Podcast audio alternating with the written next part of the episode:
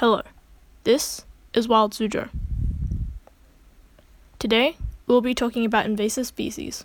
What are they, and what are some of the most destructive ones? First, what is an invasive species?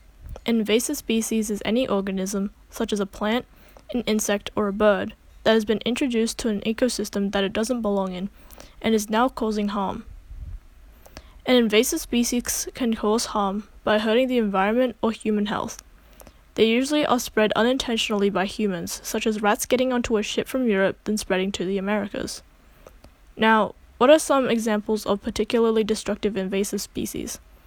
The first would be mosquitoes, specifically the Asian tiger mosquito and the yellow fever mosquito. They cause lots of damage to the diseases they spread, such as Zika, chikungunya, yellow fever, and dengue, which cause significant threats to public health. A second fairly destructive invasive species would be rats. This is due to a few things. First, they are very strong and resistant and have driven many native species to extinction. The Pacific rat, native to Southeast Asia, has wiped out a thousand or more species of island birds.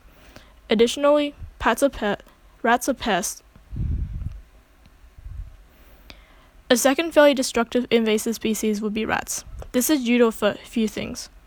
First, they are very strong and resistant and have driven many native species to extinction. The Pacific island rat, native to Southeast Asia, has wiped out a thousand or more species of island birds. Additionally, rats are pests that destroy crops and also spread disease. Third, cats are also very dangerous invasive species. Being skilled predators, feral cats have no problem hunting birds and small mammals for food, but this can often drive animals to extinction. For Wild Suzhou, I'm Ciana. Thanks for listening and see you next time.